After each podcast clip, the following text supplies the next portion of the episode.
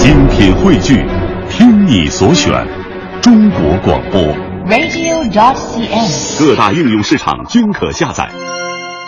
欢迎各位来到今天的大明脱口秀，我是大明。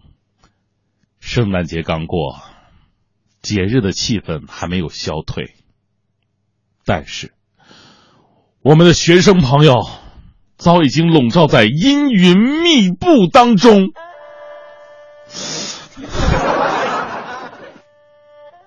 为什么？因为期末考试就要来了。说到考试，我到现在仍然心有余悸。作为一个曾经的学渣，考试是我青春期挥之不去的大山。而正所谓“一山更比一山高”啊，比考试还痛苦的，就是随之而来的排大榜和家长会。所以我就说，咱们啊太爱讲形式了。你说考试就考试，排什么名次？你排名次就排名次呗，你非把大榜张贴出来让所有人一起看干嘛呢？贴出来也就算了，你还开什么家长会？你知不知道每次开完家长会回去，我面临着是男女混合双打。你觉得这样真的好吗？我上学的时候啊，跟很多的孩子一样，有点偏科。问题呢，别人都是偏一门两门的，我基本都偏。考完历史，我发现我篡改了历史；考完地理，我发现我改变了世界；考完数学，我发现我巧妙避开了所有的正确答案；考完物理，我发现牛顿跟我一点血缘关系都没有；考完化学，我发现世界万物都可以发生化学变化；考完英语，我发现世界上又多了一门外语。我还记得那次考完试，我还跟同同桌在那议题呢。我说：“哎，刚才咱们考那英语哈，比平时都简单。嘿，你看那单词都短哈。”结果同桌告诉我，刚才考的是化学。我说：“怎么这次英文单词都比平时短一截呢？”说实话哈，到现在我学的那些化学，我都不知道用它干什么用。除了前两天看那个《绝命毒师》，我能联系得上，生活当中我一点用不着啊。所以，有的人活着，但是他就想着让别人不得好死，比方说化学老师；而有的人死了，他也不想让别人好好的活，比方说门捷列夫。我深深的记得那次考试之后，老师走进教室，大喝一声。赶紧把所有窗户都关上！同学们都愣了。老师，你要什么什什么意思？关窗户干什么？这时老师拿出试卷说了：“这次大明的成绩非常差，我怕他想不开呀。”正所谓，拿到试卷透心凉，一紧张词汇忘，似曾相识，解释却不详。语法阅读两茫茫，看作文泪千行。两小时后出考场，见同窗共悲伤。如此成绩无脸见爹娘，待到成绩发榜日，楼顶上排成行。我就特别痛恨考试。这么个难受的东西，为什么非得跟节假日、过年啥玩意儿的联系到一起了呢？你们想想，过年的时候乐呵的，你回了家，跟着同学吃着火锅，还唱着歌，突然电话打过来，告诉你挂科了，你的心情能好受吗？我其实也不是没有努力过，但是总觉得自己的形象思维和抽象思维都很差。到现在，我除了自己的电话号码，其他人一概记不住。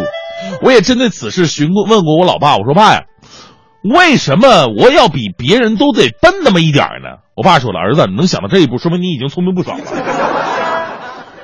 儿子，其实你笨吧，也是你爸爸的责任啊，都怪你老爸，我年轻的时候特别贪玩，喜欢把你扔起来接住，这么这么玩。那天我把你扔起来五次，可惜只接住了四次。我说爸呀，也就是说我学习不好的原因不是个故事，而是个事故，是吗？但是考试还得继续啊！为了能帮助自己，聪明的我也经常使用一些极端的手段。考试之前买一个鸭梨放进冰箱里边，这叫变鸭梨为冻梨。吃点小食品，锅巴，意思就是过吧，防止挂科。最后呢，考试当天一定得穿耐克，因为耐克的标志是个对号，保证成功率。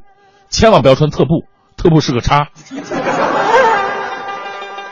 再到后来发现没有用，于是我又发明了一个最新的干扰对手的办法，大家可以学习一下。